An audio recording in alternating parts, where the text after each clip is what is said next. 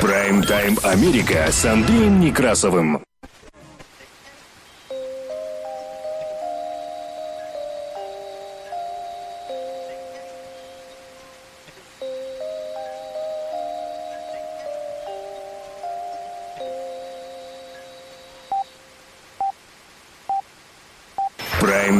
Америка с Андреем Некрасовым. Добрый день. Работает служба информации медиацентра. Вас приветствует в студии за пультом и у микрофона Андрей Некрасов. Как обычно, мы открываем выпуск последних известий, краткой сводкой новостей этого часа. Оставайтесь с нами.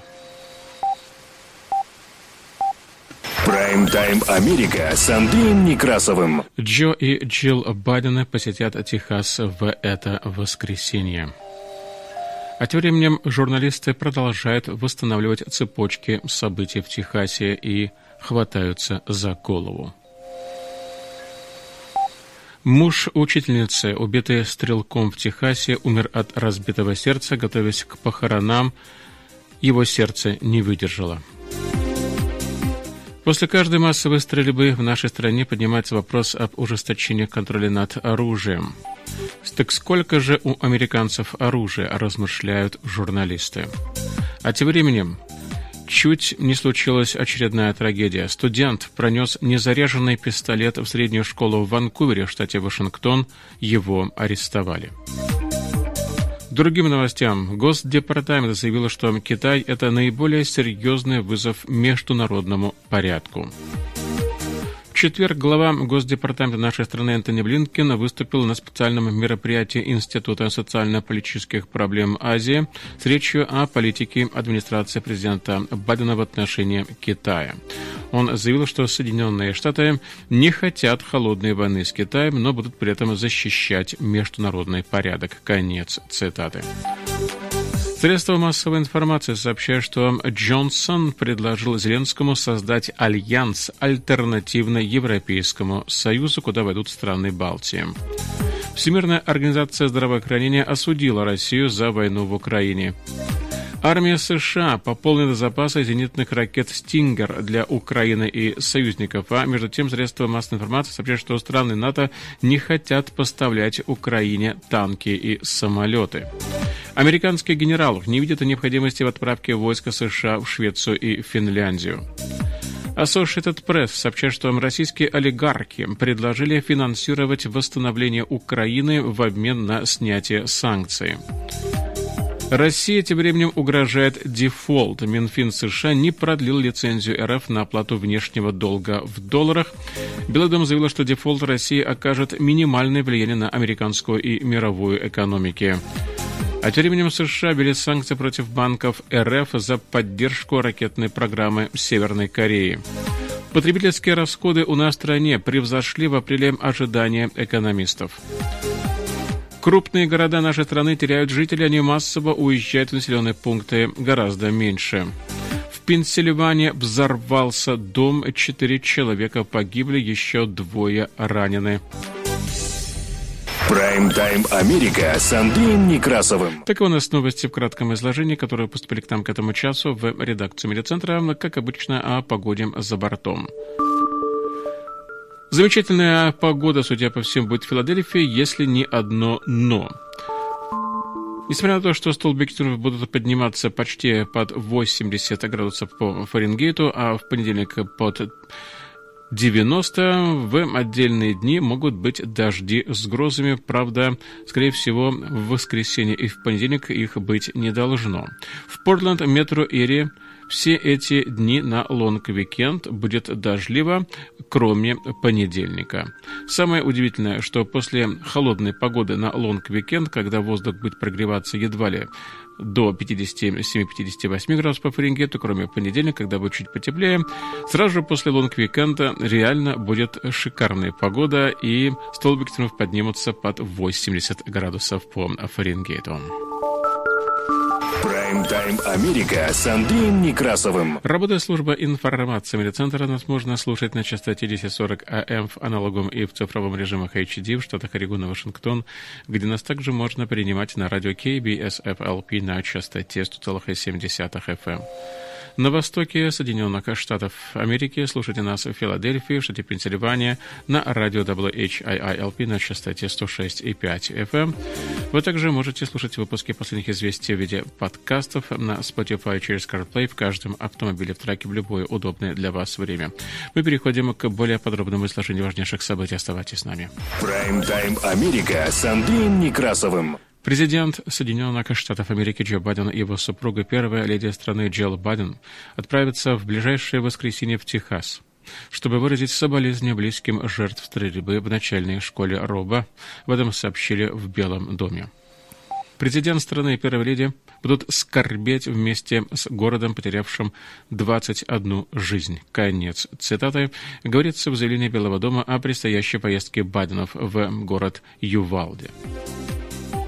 Власти штата Техас сообщили в четверг, что 18-летний Сальвадор Рамос, убивший 19 детей и двух учительниц в начальной школе в Ювальде, смог беспрепятственно войти в здание, что противоречит более ранним сообщениям о том, что один из полицейских попытался атаковать Рамоса перед входом в школу, и по меньшей мере еще 17 человек получили ранения. По словам представителя Департамента общественной безопасности Техаса Виктора Эскалона, Рамос разбил свой пикап рядом со школой в 11.28 утра по месту времени, несколько раз при этом выстрелил в людей, находившихся прямо на улице, и в 11.40 вошел в школу, при этом не встретив никакого сопротивления. Эскалон сказал, что полицейские прибыли в школу через 4 минуты, однако они укрылись после того, как Рамос несколько раз в них выстрелил. Преступник забаррикадировался в классной комнате, где находились четвероклассники в возрасте от 9 до 10 лет и развязал самую кровавую за последние десятилетия стрельбу в американской начальной школе. Прошел час, прежде чем тактическая группа пограничного патруля США ворвалась в класс и убила Рамоса, подтвердил Эскалон. Это заявление вызвало вопросы о том, могли ли правоохранительные органы вмешаться в ситуацию гораздо раньше. Новый подробный отчет появился через несколько часов после того, как в соцсетях были размещены видеоролики, на которых находящиеся в отчаянии родители школьников умоляют в слезах полицейских штурмовать здание начальной школы Араба. В одном видео, размещенном в Фейсбуке, человеком по имени Анхель Ледесма, видно, как родители прорывают желтую полицейскую ленточку и кричат полицейским, чтобы те вошли в здание. Я цитирую. «Прошел уже час, а они все еще не могут вытащить всех детей оттуда. Конец. Цитата говорит Ледесма, которая пока не ответила на просьбу агентства «Ретрос» о комментариях. Эскалон сообщил журналистам, что по предварительной информации большинство выстрелов было произведено в самом начале атаки. По его словам, следователи все еще работают над установлением мотивов нападения. Рамос, бросивший школу, не имел никаких судимостей и психических заболеваний. Губернатор Техаса Грег Эббот заявил в среду, что за несколько минут до инцидента Рамос написал сообщение в соцсетях, в котором говорилось, что он собирается расстрелять начальную школу. Конец цитаты. Прайм-тайм Америка с Андреем Некрасовым. Так что же все-таки там произошло? Журналисты пытаются восстановить цепочки событий в Техасе. Судя по всему, там не все так просто. Слезы, молитвы и необъятное горе. В среду жители 16-тысячного городка Ювальди в Техасе собрались на панихиду по погибшим во время стрельбы в начальной школе РОБ. В руках у родителей фотографии погибших детей. На данный момент полиция идентифицировала всех жертв – 19 учеников 4 класса и две учительницы. Среди погибших – десятилетняя Жаклин Казарес. Она была полна любви. Она была готова сделать что угодно для любого человека – для меня она была маленьким огоньком любви, Первые сообщения о том, что вооруженный человек, которого полиция идентифицировала как 18-летнего Сальвадора Рамоса, направляется к начальной школе, появились около 11.30 утра во вторник. Двери в школу оказались не заперты. Вооруженный охранник пытался остановить Рамоса, однако без результата. Что именно произошло в этот момент, предстоит выяснить следователям. Стрелок последовал прямо в один из классов, забаррикадировался и начал расстреливать детей. Он находился внутри как минимум 40 минут. В это время школу окружали десятки полицейских. Очевидцы трагедии рассказали Associated Press, как прибывшие к месту происшествия родители просили полицейских действовать быстрее и намеревались сами начать штурм здания. Прорваться в класс и ликвидировать Рамоса удалось только отряду приграничной охраны около часа дня. Причины и мотивы преступления пытаются установить полицейские. В биографии Рамоса нет криминальных эпизодов или данных о психических расстройствах. Известно, что в день трагедии он отправил три личных сообщения в мессенджер Facebook. Рамос писал, что он собирается убить свою бабушку перед тем, как выстрелил в нее, а также о том, что собирается напасть на школу. Оружие для нападения, а он использовал две полуавтоматические винтовки, Рамос приобрел легально. Губернатор Техаса Грег Эббот во время пресс-конференции поспешил отметить, отметить, дело не в законах об оружии. В штате на протяжении 60 лет 18-летний человек имел возможность приобрести длинноствольное оружие. Подумайте, на протяжении этих 60 лет у нас не было таких происшествий. Что я знаю, вот что. Мы, как штат, как общество, должны уделять больше внимания психическому здоровью. Любой человек, который стреляет в другого, имеет психическое расстройство. С критикой губернатора выступил его оппонент на местных выборах, политик Бета Арурк, заявив, что Эббот пытается сместить фокус внимания на другие темы в штате, известном одними из самых мягких законов по поддержке оружия. Тем временем в пятницу в Техасе запланирован съезд Национальной стрелковой ассоциации, организации, выступающей за свободную продажу и владение оружием США. Прайм-тайм Америка с Андреем Некрасовым. После каждой массовой стрельбы в нашей стране поднимается вновь и вновь вопрос об ужесточении контроля над оружием. Так все-таки сколько же у американцев оружия размышляют журналисты и эксперты? Оружия больше, чем население. В США на каждые 100 жителей приходится 120,5 единиц огнестрельного оружия, по данным организации Small Arms Survey. Это самая большая цифра в мире. У Йемена, который идет вторым в рейтинге, показатель более чем в два раза меньше. В остальных странах первой десятки на 100 человек 39 и менее единиц оружия. Производство оружия в США также увеличилось. В 1986 году, по данным Бюро по контролю за оборотом алкоголя, табака и огнестрельного оружия, США выпускали около 3 миллионов единиц огнестрельного оружия. С 2011 года эта цифра вдвое больше и ниже отметки в 6 миллионов уже не опускалась. Исследования Гарвардского центра по контролю за травматизмом, так же как и данные американского журнала общественного здравоохранения за 2013 год показывают, связь между количеством оружия и количеством смертей от огнестрельных ранений есть. Хотя мы не смогли определить причинно-следственную связь, мы обнаружили, что в штатах с более высоким уровнем владения оружием было непропорционально большое количество смертей от убийств, связанных с огнестрельным оружием. Посчитать количество случаев массовой стрельбы в США сложнее, поскольку единого определения понятия нет. Для организации The Gun Violence Archive, которая сообщает об инцидентах с применением огнестрельного оружия в США, массовая стрельба – это ранение четырех и более человек, за исключением стрелка. При таком определении, по данным организации, только за май подобных случаев было 43. Наибольшее количество жертв было во время стрельбы на фестивале в Лас-Вегасе, в ночном клубе в Орландо и в университете штата Вирджиния. Трагедия в начальной школе Роб городка Ювалди входит в десятку крупнейших случаев массовой стрельбы в истории США. После стрельбы в начальной школе РОБ больше половины американцев выступают за то, чтобы законодательный контроль над оружием был более строгим, согласно опросу телеканала CBS. 30% считают, что законы об оружии должны оставаться такими, какие они есть, а 16% хотят, чтобы они были менее строгими. Прайм-тайм Америка с Андреем Некрасовым. Учительница четвертого класса Ирма Гарсия была одной из двух преподавателей, убитых 24 мая во время массовой стрельбы в начальной школе Роб в Ювальде, штате Техас. И утром 26 мая ее муж Джо скончался от разбитого сердца после похорон своей возлюбленной. Об этом сообщает CBS News. Я цитирую. «Я искренне верю, что Джо умер именно от разбитого сердца. Потеря любви всей его жизни, с которой он провел более 25 лет, была просто невыносимой. Конец цитаты написала двоюродная сестра Ирмы Гарсия Дебра Остин. Один из племянников пары написал в Твиттере, что Джо Гарси умер от сердечного приступа у себя дома. Эти двое заставят любого почувствовать себя любимым, несмотря ни на что. У них самые чистые сердца. Конец цитата, так и написал он. Джо Гарсия было 50 50 лет, и он только вернулся домой после того, как похоронил свою жену. Он просто упал, и все. Конец цитаты, так сказал его племянник Джон Мартинес. Мартинес написал в Твиттере, что его дядя скончался из-за горя. «Я не могу подобрать слов, чтобы описать, что мы все здесь чувствуем». Конец цитаты, сказал он. По данным Американской кардиологической ассоциации, смерть от горя, известная как синдром разбитого сердца, вызвана всплеском гормонов стресса, который обычно вызывается эмоционально напряженным событием. Смерть близкого человека является распространенной причиной стресс-индуцированной кардиомиопатии. По данным ассоциации, его часто неправильно диагностируют как сердечный приступ из-за схожих симптомов. Оба приступа демонстрируют резкие изменения ритма, но при синдроме разбитого сердца закупорки артерий фактически нет.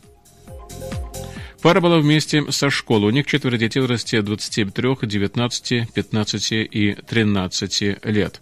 Четвероклассник, переживший стрельбу, рассказала, что Ирма Гарсия и еще одна убитая учительница, 44-летняя Ева Мириас, спасли жизнь ему и другим детям. После стрельбы Мартинес сказала, что его тетя пожертвовала собой, защищая детей в своем классе. Ее зовут Ирма Гарсия, и она умерла как герой. Конец цитаты, сказал он. Напомню, что в ближайшее воскресенье Джо и Джилл Байдена посетят Техас. Президент и его супруга отправятся перед днем поминовения, чтобы выразить соболезнования близким жертв стрельбы и всем, кто не остался равнодушным в начальной школе Роба. Президент и перволеди будут скорбеть вместе с городом, потерявшим 21 жизнь. Конец. Цитата говорится в зелене Белого дома. Прайм-тайм Америка с Андреем Некрасовым. А между тем, чуть-чуть не случилась очередная трагедия. Четверг полицейские арестовали ученика, который принес незаряженный пистолет в Heritage High School в Ванкувере, в штате Вашингтон. Об этом сообщили в офисе шерифа округа Клар. Сотрудники школы нашли пистолет прямо в рюкзаке ученика, когда он был в школе. Я, цитирую, несовершеннолетний ученик заявил правоохранительным органам, что у него не было намерения причинить вред себе или кому бы еще. Конец цитаты сказали в офисе шерифа. Помощники шерифа доставили ученика в Центр содержания несовершеннолетних за хранение опасного оружия на территории школы. Он был направлен на беседу со специалистами, как это предусмотрено законом штата Вашингтон. Evergreen Public Schools выпустила следующее заявление для родителей и членов сообщества после этого ужасного инцидента, в котором отмечается недавняя трагедия в начальной школе в Ювальде в штате Техас. Я отстирую. Уважаемое сообщество Evergreen Public Schools. Я хочу сообщить вам об инциденте, произошедшем в школе Heritage High School, когда наши сотрудники конфисковали ученика, у ученика незаряженный пистолет. Хотя я знаю, что ситуация может вызывать тревогу, я посчитал важным поделиться этой информацией и тем, как отреагировали на него наши сотрудники и правоохранительные органы. Сотрудники школы Горячей быстро установили личность ученика и конфисковали оружие прямо из рюкзака. Были вызваны офис шерифа округа Кларк и служба безопасности округа Кларк, которые начали расследование. Никто из учеников или сотрудников не пострадал. Хотя расследование продолжается, на данный момент мы не считаем, что оружие было принесено в школу с намерением причинить вред персоналу или ученикам. Особенно после трагической стрельбы в Техасе на этой деле я знаю, что подобные инциденты вызывают серьезное беспокойство. Пожалуйста, знайте, что мы относимся к таким ситуациям очень серьезно, и безопасность наших учеников и сотрудников является приоритетом. Это инциденты влияют на эмоциональное здоровье наших учеников, персонала и школьного сообщества. Прайм-тайм Америка с Андреем Некрасовым. Работает служба информации медиацентра. Мы продолжаем выпуск последних известий. Переходим к международным новостям. Госсекретарь Энтони Блинкен заявил, что даже с учетом войны, которую Россия развязала в Украине, наиболее серьезную угрозу для сложившегося мирового порядка представляет Китайская Народная Республика. И, по его словам, за время председательства Си Цзиньпиня, возглавляющего КНР уже 10 лет, правящая коммунистическая партия Китая стала более репрессивной внутри страны и более агрессивной за ее пределами. Конец цитаты. И в качестве примера Блинкен привел старания Пекина перерезать отношения Тайваня с другими странами, а также заблокировать его участие в международных организациях. Конец цитаты. При этом глава американской дипломатии подчеркнул, что такая позиция Белого дома не означает, что Соединенные Штаты настроены на конфронтацию с Поднебесной. Блинкен объявил, что администрация Байдена хочет возглавить международный блок, который бы не только противостоял российскому вхождению в Украину, но и представлял собой более широкую коалицию государств для сдерживания растущих долговременных угроз, которые несет международному порядку Китай. Мы не ищем конфликта или новой холодной войны. Наоборот, мы решительно хотим избежать и того, и другого. Мы не добиваемся того, чтобы блокировать роли Китая как ведущая держава или предотвратить Китай, да и любую другую страну от того, чтобы они наращивали свою экономику и преследовали интересы своих народов. Конец. Цитата так заявил госсекретарь секретарь Энтони Блинкен. Доброе утро. Действительно, огромное удовольствие быть здесь, а, в университете Джорджа Вашингтона. Это учреждение, которое действительно а, известно по всему миру и а, участвует в решении наиболее насущных задач, которые стоят на, перед нашей страной. Спасибо за то, что вы пригласили меня сегодня. И особенно хочу поблагодарить наших друзей в азиатском обществе, которые посвятили себя укреплению связей между США и странами Азии, пытаясь Конгресса. А, спасибо вас за то, что вы сегодня а, нас пригласили, и спасибо за ваше лидерство. Кевин Рад, а, Дэнни Рассел и все наши, наши коллеги, все лидеры и лидеры общественного мнения, но также и важные влиятельные лица.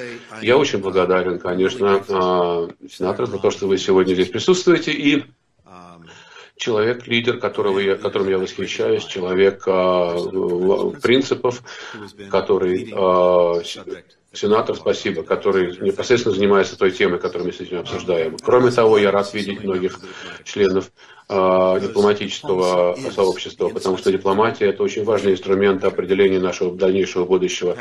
За последние годы мы вместе боролись с пандемией э, и э, обеспечиваем подготовку к новым чрезвычайным ситуациям в области здравоохранения. Э, мы решаем различные проблемы, от изменения климата до долгового, до долгового кризиса пытаемся сделать мир а, более безопасным для всех. Общим знаменателем всех этих усилий это тот простой факт, что никто из нас не может в одиночку решать эти проблемы. Нам нужно решать их сообща.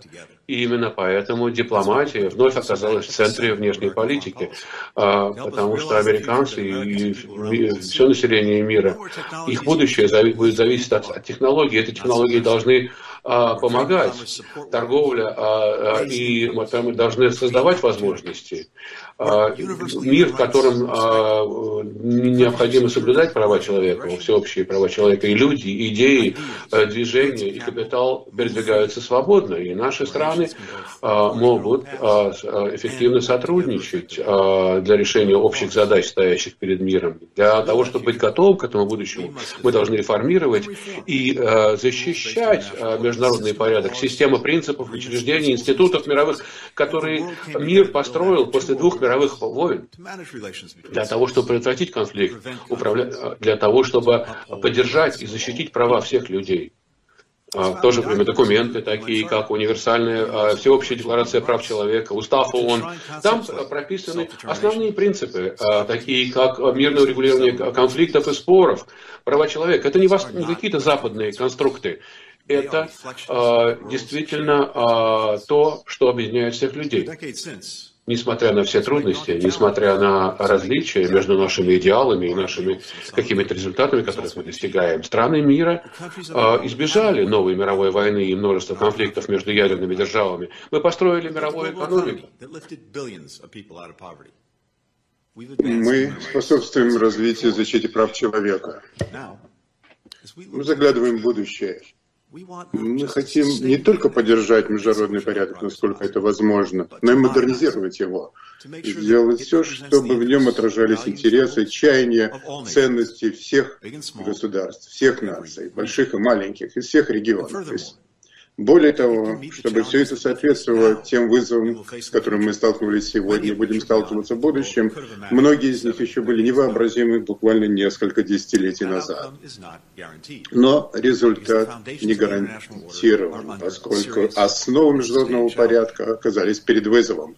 Российский президент Владимир Путин представляет собой и четкую и ясную угрозу для всех нас. Он совершил нападение на принципы международного суверенитета, а, которым подчиняются все страны. Поэтому столько стран объединились Э, противодействуя этой агрессии, поскольку чувствуют, что их собственные меры безопасности оказались под угрозой.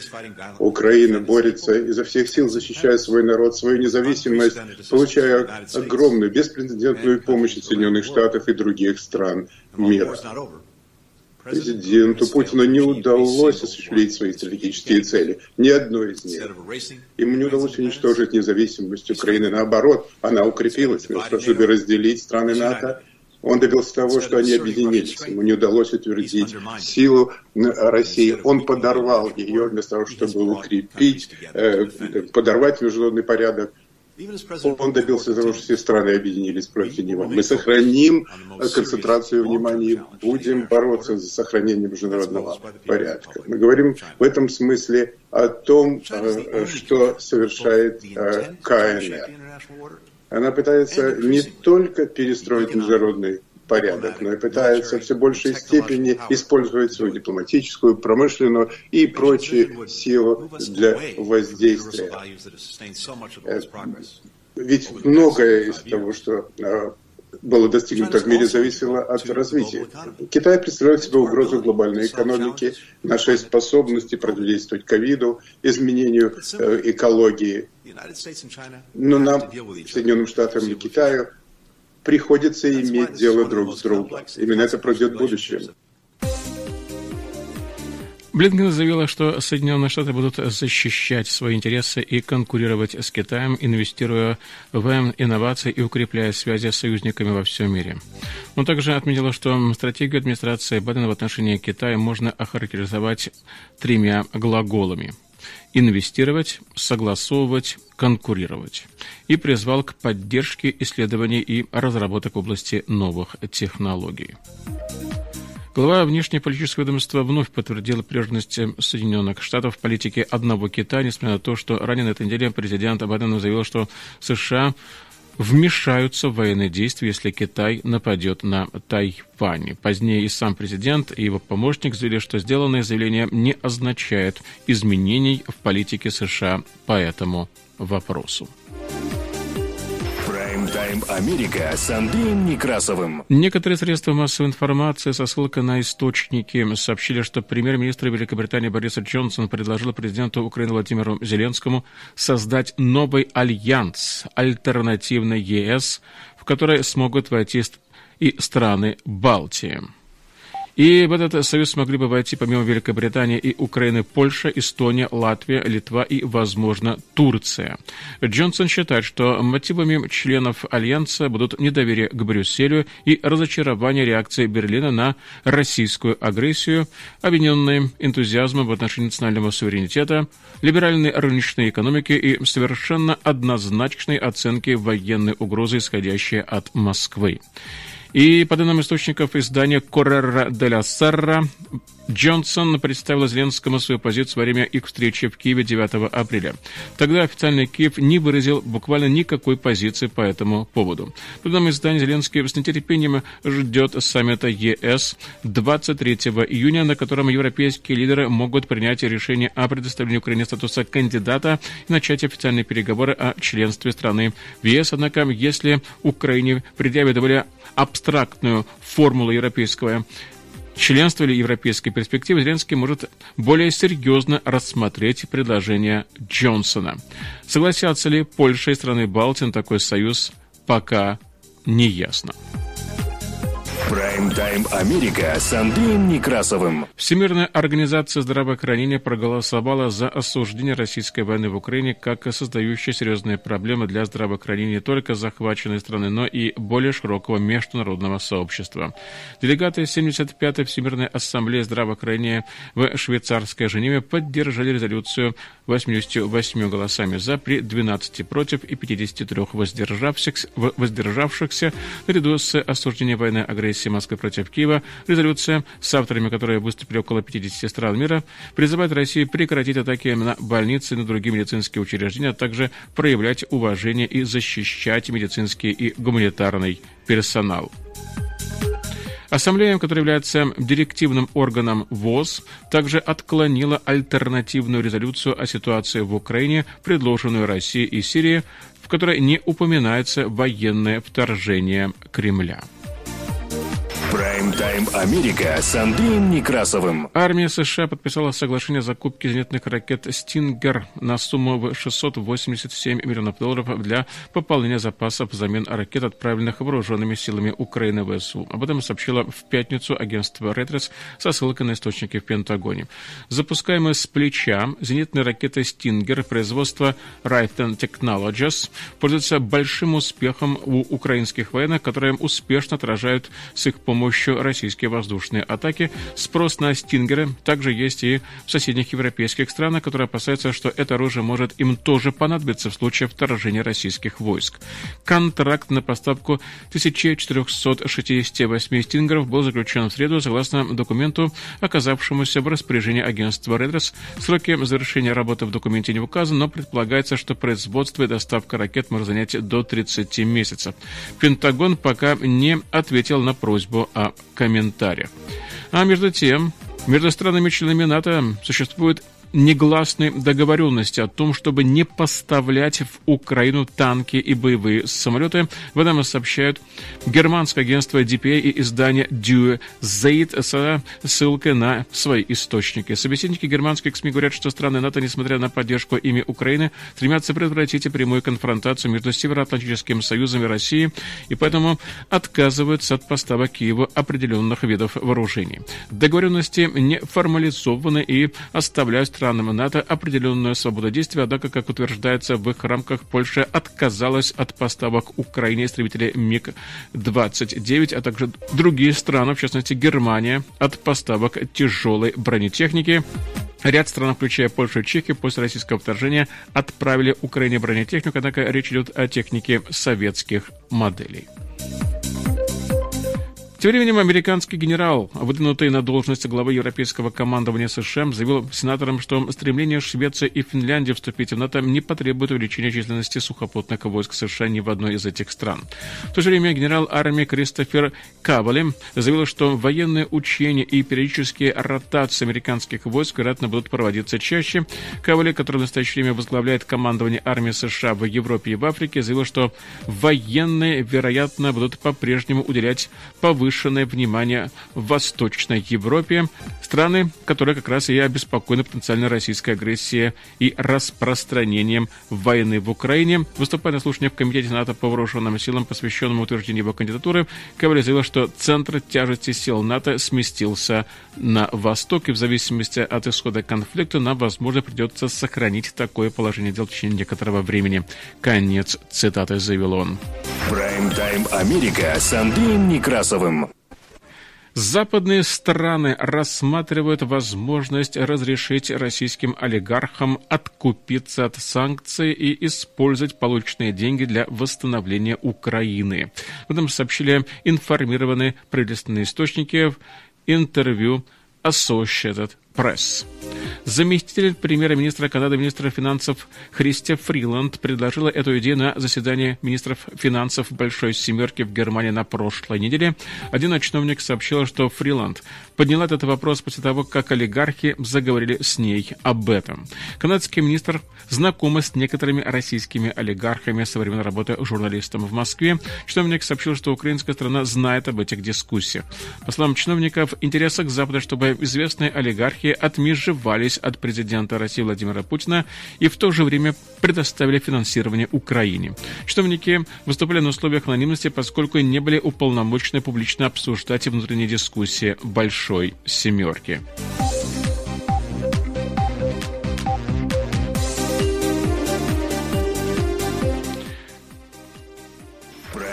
Прайм-тайм Америка с Андреем Некрасовым. Работа службы информации медцентра. Мы продолжаем выпуск последних известий, которые транслируются на частоте 1040 АМ в аналоговом и в цифровом режимах HD в штатах Орегон и Вашингтон, где нас также можно принимать на радио KBS FLP на частоте 100,7 FM.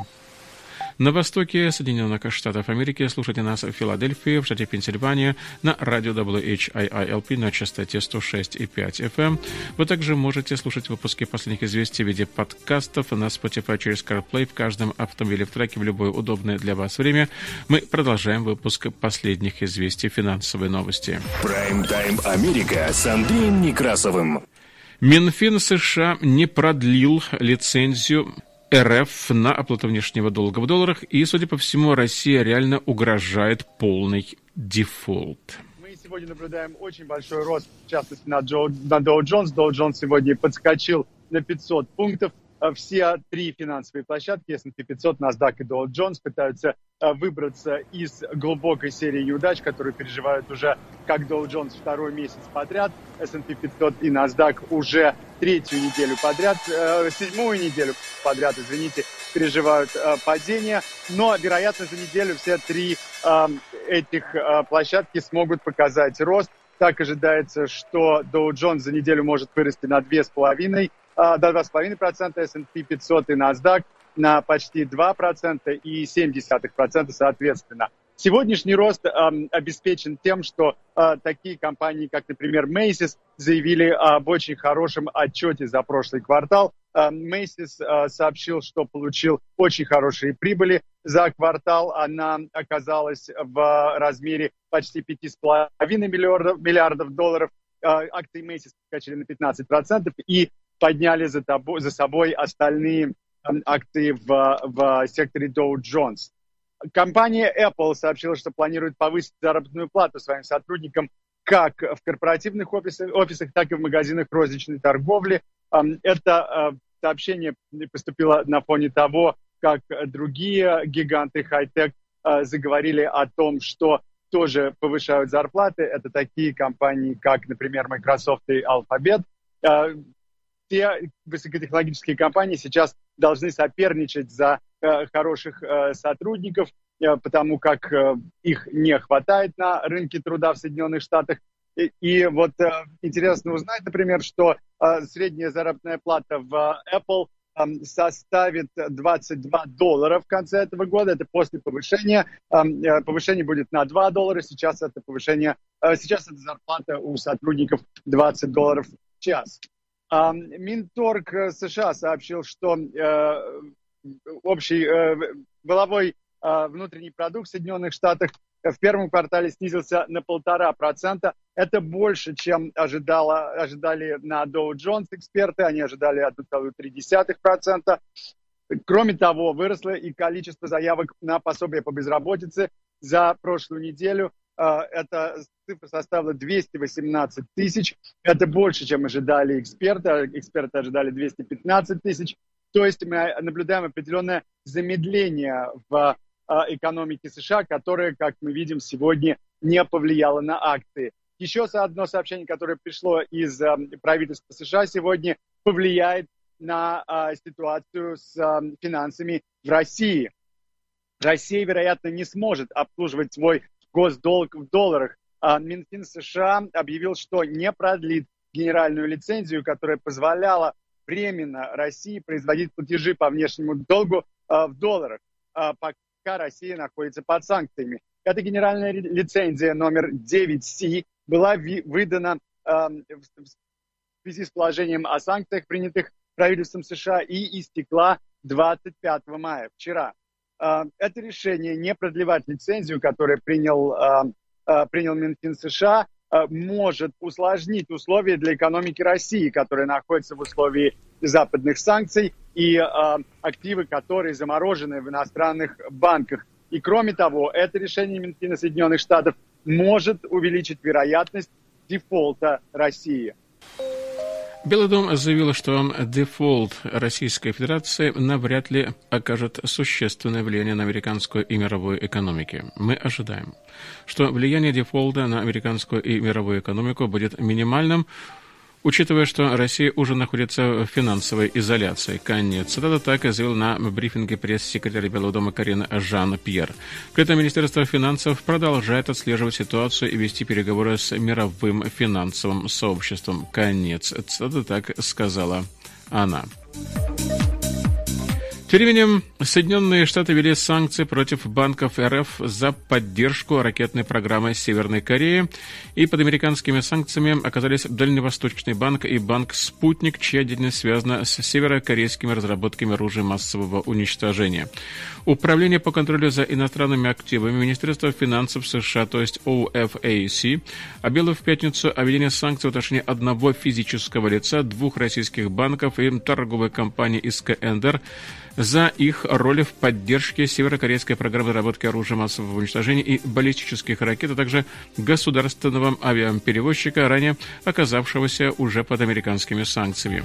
Новый раунд санкций введен в связи с тем, что 24 мая с территории КНДР были запущены три ракеты, включая одну межконтинентальную баллистическую ракету. В этом году КНДР запустила 23 баллистические ракеты, и в том числе 6 межконтинентальных баллистических ракет, и все это произошло в нарушение многочисленных резолюций Совета Безопасности Организации Объединенных Наций. В санкционный список сегодня был внесен гражданин КНДР Чон Йон Нам с 2019 года, находящийся в Минске и представляющий в столице Беларуси организацию подведомственную Второй Академии естественных наук КНДР, которая находится под санкциями с участием в разработке оружия массового уничтожения. Кроме того, под санкциями оказалась торговая компания Air Korea Trading Corporation, предоставлявшая поддержку Министерства ракетной отрасли КНДР. OFAC также внесло в список два российских банка, участвовавших в проведении операции от имени северокорейской организации. Это Дальневосточный банк, который оказывал услуги национальной авиакомпании Air Curie и банк «Спутник», который оказывал поддержку банку внешней торговли КНДР, ранее попавшему под американские санкции.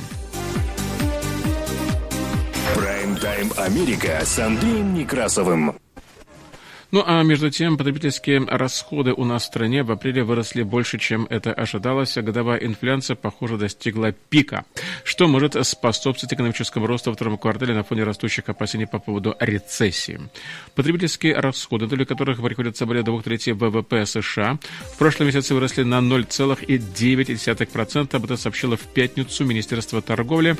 Данные за март были пересмотрены в сторону повышения, чтобы показать, что расходы выросли на 1,1 на 1,1 1,4% вместо 1,1%, так как это сообщалось ранее. Экономисты, опрошенные агентством Reuters, прогнозировали рост потребительских расходов на 0,7%. Расходы поддерживаются значительным ростом заработной платы. По состоянию на конец марта компании за всех сил пытаются заполнить рекордные 11,5 миллионов вакансий, поэтому привлекают работников более высокими заработными платами. Истребленная позиция Федеральной резервной системы в денежно-кредитной политике, которая борется за то, чтобы подавить высокую инфляцию и вернуть ее к целевому уровню в 2%, усилила опасения аналитиков по поводу рецессии, спровоцировав распродажу акций и рост доходности казначейских облигаций, бондов и доллара. Опасения по поводу возможного экономического спада также усугубляются затяжной войной России против Украины и политикой Китая по сдерживанию распространения COVID-19, что стало причиной возникновения новых проблем в цепочках поставок. Начиная с марта Федеральный резерв повысил базовую учетную ставку на 0,75%. Ожидается, что ФРС, выполняющая роль Центробанка, будет повышать ставку на полпроцента на каждом из последующих заседаний в июне и в июле. Оценки роста экономики за второй квартал превышают 2% в годовом исчислении. Экономика сократилась на 1,5% с января по март, отягощая рекордный торговый дефицит, спровоцировав более медленное накопление запаса по сравнению с устойчивыми темпами в четвертом квартале 2020 2021 года. Хотя в апреле инфляция продолжала расти, она не была такой же, как в последние месяцы. Индекс затрат на личное потребление, то есть это PCE, вырос на 0,2% в прошлом месяце после роста на 0,9% в марте, а за 12 месяцев, предшествовавших апрелю, индекс PCE вырос на 6,3% после роста на 6,6% в марте. Без учета волатильной стоимости продуктов питания и энергоносителей, индекс затрат на личное потребление вырос за месяц на 0,3%. Так называемый базовый индекс PCE вырос на 4,9% в годовом вычислении в апреле после роста на 5,2% в марте. Уже второй месяц подряд темпы роста индекса PCE замедляются. Прайм-тайм Америка с Андреем Некрасовым. Восемь из десяти крупнейших городов нашей страны потеряли население в течение первого года пандемии COVID-19 и лидируют среди них Нью-Йорк, Лос-Анджелес и Чикаго. И в период с июля 2020 года по июль 2021 года Нью-Йорк потерял более 300 5 тысяч человек, в то время как Чикаго и Лос-Анджелес 45 тысяч и 40 тысяч жителей соответственно. И, судя по всему, эти люди переезжают куда-нибудь в деревню. Хотя Сан-Франциско в штате Калифорния не входит в десятку крупнейших городов, его покинули почти 55 тысяч жителей или 6,3% его населения в 2020 году, что является самым высоким показателем среди всех городов нашей страны. Среди 10 крупнейших городов страны, согласно оценкам населения на 2021 год, только Сан-Антонио в штате Техас и Феникс в Аризоне получили новых жителей, но каждый из них добавил всего около 13 тысяч человек или менее 1% населения. Переезд Джастина Джордана Феникс. Год назад был мотивирован, например, предложением о работе, где ему платили гораздо больше, чем в Маунтсвилле в Западной Виргинии, где он тогда жил, и ему пришлось приспособиться к температуре, это целых 110 градусов по Фаренгейту, а также неуправляемому движению. Но он говорит, что ему там тем не менее, нравится. Среди крупнейших городов страны Остин и Форт Уорт, штат Техас, Джексонвилл, штат Флорида, Шерлот, Северная Каролина и Колумбус, Агай получили скромный прирост населения, и городам, где оно выросло более чем на 5%, относятся Нортпорт и Порт Сент-Люси. Во Флориде Спринг-Хилл, город недалеко от Нэшвилла, штат Теннесси, а также три города Айдаха. Это Колдал, Меридиан и Нампа. В марте Бюро переписи населения публиковало оценки для городских районов и округов, показывающие изменения с середины 2016 года до середины прошлого года. Например, мартовские данные свидетельствуют о том, что в районе метро Далласа, штат Техас, произошел самый большой прирост населения среди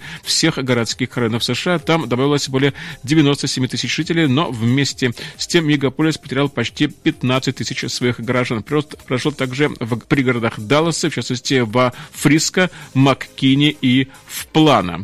Ну и причины изменения численности населения варьируются от городу к городу. Они обусловлены стоимостью жилья, работой, рождаемостью и смертностью. Пандемия и изоляция, предыдущая весной 2016 года, на какое-то время сделали жизнь в переполненном городе менее привлекательной, а те, кто мог уехать, например, работники, которые могли выполнять свою работу удаленно, собственно, так и сделали.